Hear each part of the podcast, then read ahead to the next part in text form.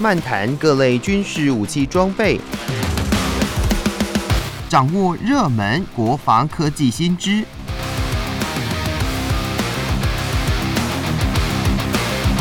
军武说早安，陪您一起领略国防知识力量。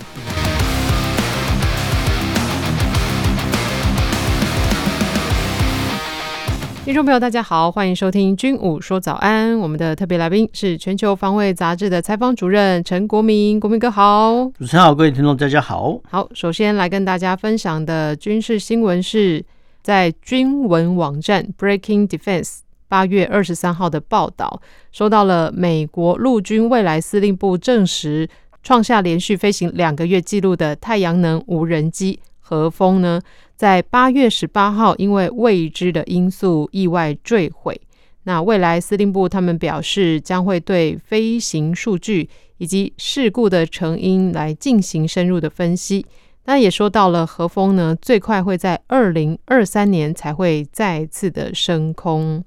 那说到这个和风哦，是从六月十五号，它从亚利桑那州的御马测试场升空之后，就爬升到了一万八千公尺的平流层，那先后飞抵了美国的南部、墨西哥湾以及南美洲上空执行测试。那直到八月十八号回到了玉马测试场上空，要进行 S 型飞行测试的时候，就突然加速下降，那最后是坠落到地面，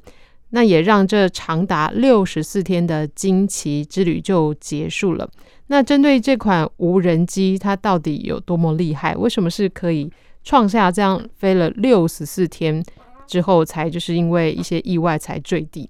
呃，我们要这样子来看哦，这个和风哦，不是和风和牛哈，不是先不要讲哦，它就是和风。然后基本上讲，在讲，呃，这个太阳的飞无人机哦，再来讲不是飞机哦，是太阳能无人机哈。我们要特别强调，嗯，无人机哈，因为无人机哈才可以飞那么久。因为如果我们叫有人飞机的话哦，基本上讲人类要吃喝拉撒睡哈，所以其实。不太可能哈，一个人类哈在上面哈可以飞行六十四天哈，这个是人类生理上的限制哈，这个没有办法哈。那我们要先来讲哈，这个无人机哈，和风无人机哈，那多厉害呢？第一个，飞行了六十四天，好，然后呢上升的呃高度到达一万八千公尺，哦，那一万八千公尺你乘以三的话，就大概五千五万四千尺哦，这个。呃，人类的有形有人战机，说真的也很难哈，在这边哈待那么久哦，所以这个是蛮奇特哦，蛮奇特哦。那为什么哈会有这么多的一些你说类似哦这种叫科技的一些幻想出现哦？因为哈人类有一个特性，就是他想象力有特别丰富。从啊，不管是从达文西到或者说我们以前古代的一些发明家哈，都会想说，哎，人类呢能不能飞天转地哈，然后这样潜水哈？那后续哈啊人类哈。验证科技的发展，果真发明的飞机、哦潜舰等等等哈。嗯，不过哈，这些人类的飞行梦想，还是说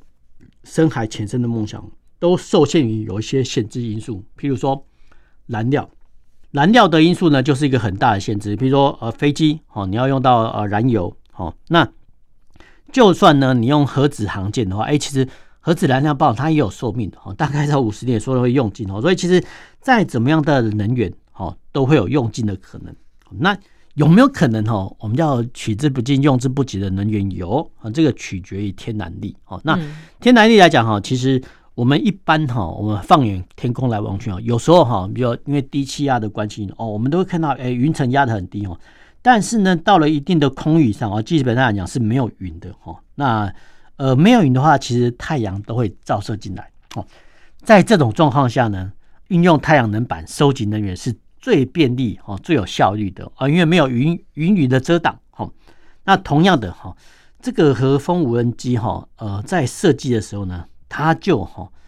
预计哈把这个太阳能哦当做一个动力来源哦，换句话说，它它上面有太阳能板哦，然后就借由哈每天哦这个飞行的时候呢，然后去吸收太阳能，然后当做它的动力来源哦。所以基本上讲。它一旦升空之后，它可以不用加油哦。不过，哦不过，呃，我们为什么会有这种想象啊？其实这个自然界哦，说真的也有这种案例哦。那自然界来讲哦，呃，一般我们在航空业界的一些气动力外形哦，基本上都是参考哦这个飞禽的一些体型来设计哦。比如说，有些人看到说，哎，这个 B two 隐形轰炸机怎么好像跟哈老鹰俯冲的时候很像哦？没有错哈，这个都是呃人类呢参考它的气动力外形哦。那但是呢，生物界还有更有趣的一个一个动物，它叫军舰鸟哦。那各位听众如果有兴趣的话，就打说军舰鸟。哎，其实，嗯，这种鸟呢，居然可以长时间不落地，然后在上面生活，说那蛮奇特的。它除了呃繁殖跟觅食的时候才会下来之外，其实哦，其他大部分时间居然哈都在这个天空上生活，这个蛮奇特哦。这个叫特别叫军舰鸟哦。那军舰鸟哈，它的特征哈，就是它的翅膀哈，我们叫翅翅展哈，展翅的面呃长度很宽度很大。哦，然后它可以方便它长时间飞行。哦，那当然了，人类一些科学家看到说，哎，这个军舰的特性哦，他们应该说我们哈，一些科科研学者哦，也会反思说，有没有可能比照这个军舰的方式呢？然后呢，做一台飞机哦，来做一个长时间飞行，然后让上面呢搭载哦这个太阳能板去吸收能源，没有错。这个居然哦，就是呃被美国的科研家所制造成功，叫做和风。那这个和风无人机，我们刚才讲过，它是用太阳能板哦来当做它能源的来源。对，所以其实呃在做哈相关测试飞行的时候呢，哈一定呃要到一定程度的空域哈，避免云雨的干扰。哦，这个是一定的。那当然啊，我们叫在所谓出云之后呢，哦最好哈这个气流呢也要相当的或者说相对来讲比较平稳哦，以免哈。造成，比如说假设，比如急速啊，一阵风过来呢，哦，然后呢，造成哦这个无人机的坠毁哈，哦，所以其实，在测试的场域哈，我们可以都可以看到说，其实它已经哈爬升高度到一万八千公尺的平流层哈，基本上讲这个气流哈比较稳定，好，那呃我们要说呃还是要讲一些实际一点，就是说其实我们刚才讲过哈，这个和风无人机哈，它要用太阳能板来吸收哈，所以其实。呃，来吸收太阳能当做它的动力，所以其实，在飞机上呢，呃，安排哈这个太阳能板哈，那可以想见的哈，它大部分的一些我们叫面积哈，都被配置在哈这个太阳能板上哈。换句话来讲哈，这个太阳能板呢，占可用的机体面积哈会比较大哈，这个是一定的哈。所以其实，当然哈，其实美国也是想说哈，这个呃，透过哈制造这个和风无人机哦，然后主要是验证。相关的飞行的实际数据哦，然后作为以后累积的参考。所以累积什么呢？累积非常经验。做什么参考呢？做哦，未来哦下一代无人飞机的一些设计的参考。为什么要有这些数据？因为这些数据非常非常重要。那有些人会想说啊，这个和风无人机呢，我们的翼展面积这么大哈，然后大部分的面积呢都用在哈安置太阳能板上哦，那。怎么有可能哈把它化成哦神兵利器或者说武器来使用呢？不过哦，我们不要小看哈人类科技研发的实力哦。目前我们看到的太阳能板哦都是长那么大哦，可能在田底上这么大。可是谁能保证说哦未来十年二十年之后这个太阳能板哦面积搞不会缩小，但是它的吸收的功率更大哦。如果有那么一天的时候呢，那相对来讲。呃，下一代的这种太阳能板的无人机，它不就可以安放更小的哈呃太阳能板哦？但是把更多的容积跟体积用来吸挂武器，何况武器跟感测器哦，它的未来的建造趋势也都是短小轻薄，但是功能却一样哦。重量比较轻哦，但是它的感测范围或者说杀伤的范围可能更强大哦。所以其实。呃，人类很难限制说，哎、欸，未来十年、二十年科技的发展是怎么样哈？但是在我们这个叫美国叫先期投资啦，就是说先期投资哈，这个无人呃和风无人机哦去做相关的飞航测试哦。虽然哦，目前有一些呃得知的参数或飞航数据可能用不到，不过谁能保证呃未来十年、二十年美国的科技发展是怎么样呢？好，所以其实这个哈新闻也让我们知道说，哦，其实美国在很多方面哦。呃，尤其是航空业界哦，他们都是做先期投资哦。那所谓的先期投资哦，是累积相关的飞航数据，然后作为未来哈设计飞机或发展武器的参考。当然，在设计初期哦，一定会投入很多的建制成本哦，而且很可能投入研发五年啊、十年之后，呃，这个研究可能付之东流哦。那当然，培养了一些专家呢，哦，可能哦就没有什么呃用处。不过哈，这个也是科研界的一种宿命哈，就是说你要不做先期的投资，你就在未来哈可能会科技上落后别人哦。那我觉得这个是美国哈测试这个和风无人机哦，带给我们一些一个想象的空间呢。嗯，因为就我们在国内看到的一些太阳能板，其实它体积真的都蛮大的。所以说到这个美国这个和风无人机，它利用太阳能板当做它动力来源，也许这一款它的现在目前。它的体积应该是还蛮大的，对，它的体积很大，就是说，嗯、呃，我们刚才讲过，就是说现在啊，受限于太阳能板的，对对，呃，我们叫面积啦，就是说，所以其实放在和风这个无人机上哈，它会占比较多的，我们叫翼展的面积哈。嗯嗯，嗯。那我们刚才讲过说，万一哦哪一天哦，我们科技又研发成功哈，应该应该说人类整个科技哦研发成功，这个太阳能板哈可以让它体积要缩小，小，但是它的吸收功率更大。嗯哼。那这个时候呢，哦，原本的机身的容积跟体积就可以拿来运用在其他的用途上。没错。那在这个时候呢，如果配合比如武器的微小化跟致密化，对，感测器的微小化跟轻量化的话，其实哈，未来啊，未来完完全全呢，透过无人机去作战哦，不是不可能。嗯，没错，这也有赖未来的科研人员不断的研发与创新喽。好，分享到这里，听首歌曲，再回到节目中。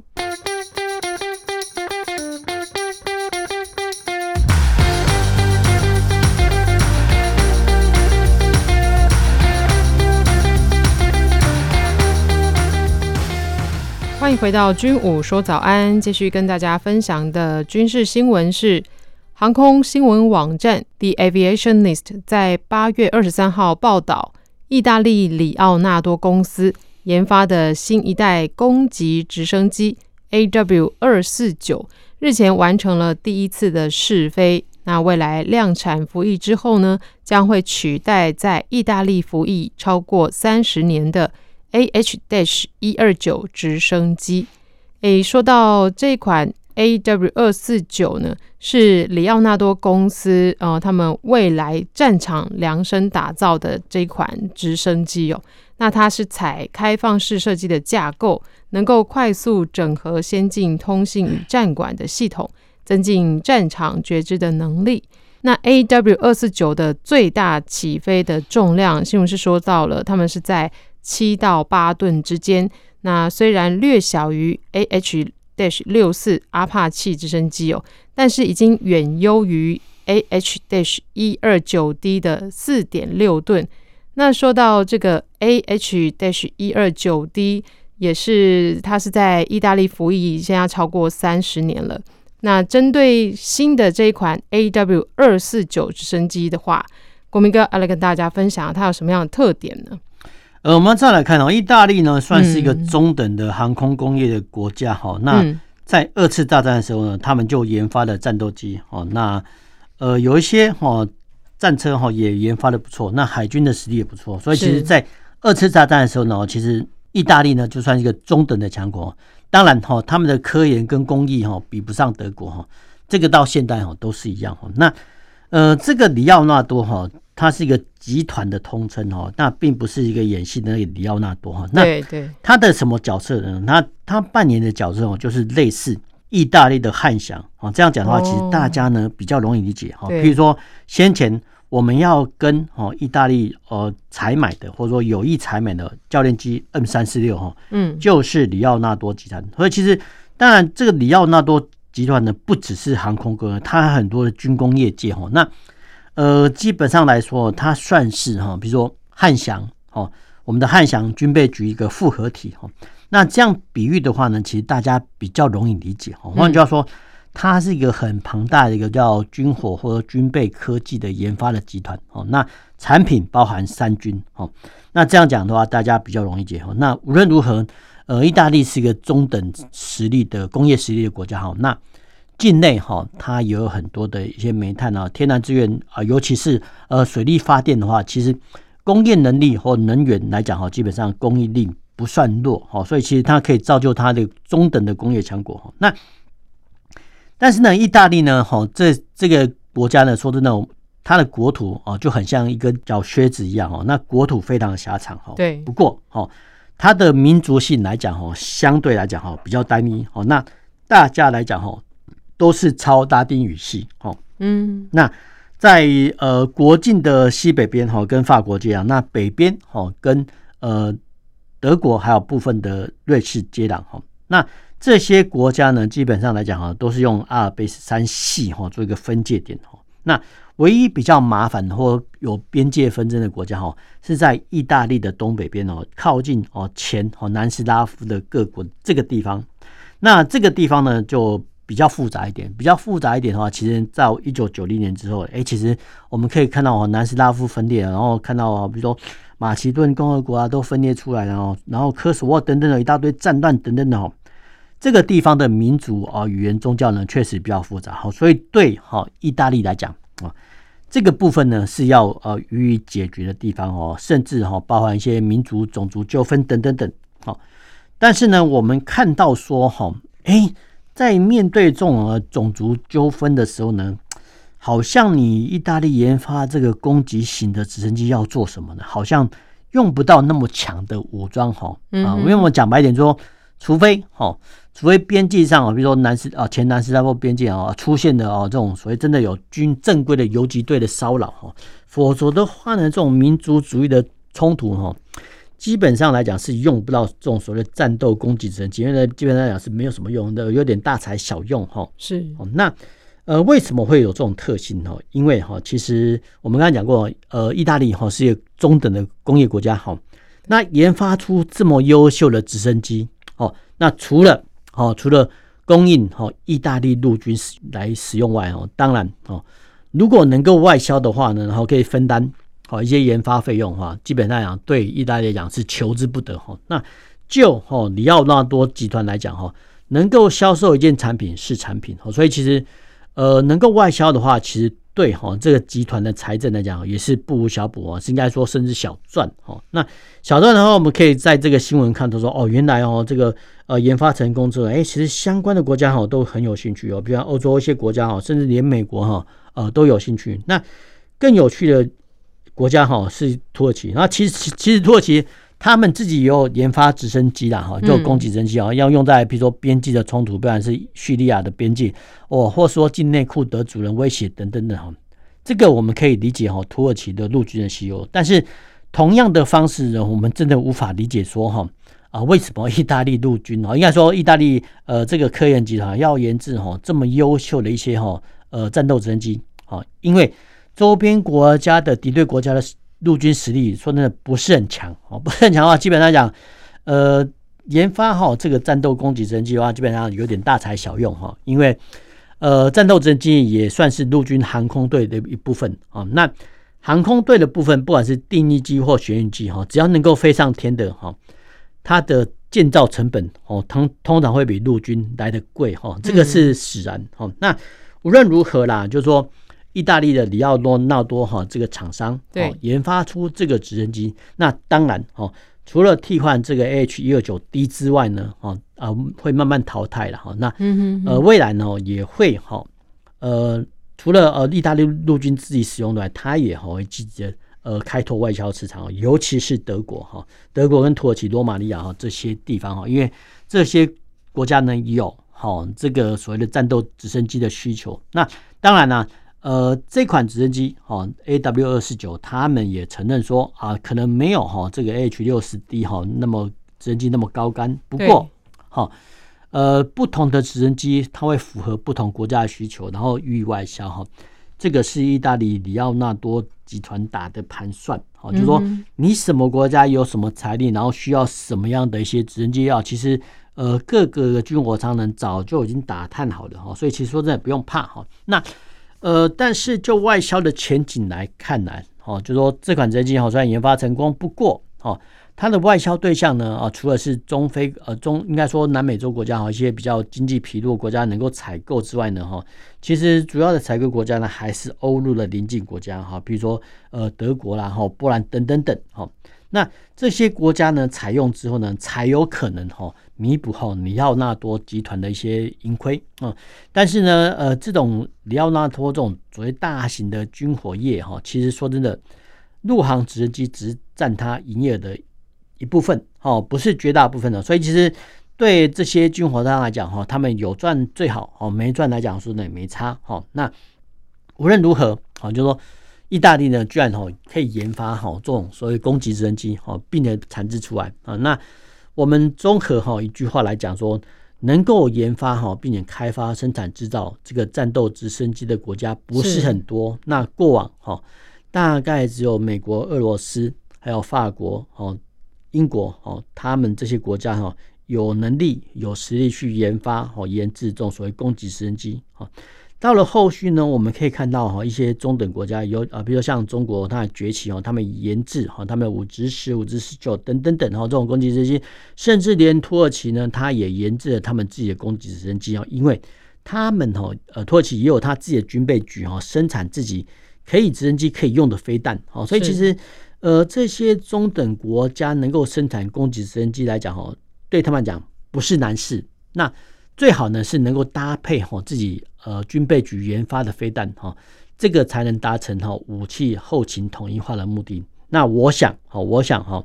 意大利里奥纳多集团虽然说推出这个 AW 二四九直升机，那后续的相关机上配备的感测器还有武器哦，一定也是跟哦意大利的厂商有关系，因为这样才能达成国防自主的一个目的。嗯嗯。哎，所以看下来，这个意大利就是里奥纳多公司研发这款 AW 二四九直升机，其实第一个目的当然是加强意大利的自我防卫，那第二个目的是希望能够外销了。对，嗯、外销其实还是要弥补弥补一些呃我们要企业上的一些盈亏啊，这个是没办法，嗯，没办法。好，那我们今天军武说早安就跟大家分享到这里，也谢谢国民哥。那我们下周同一时间再见喽，拜拜。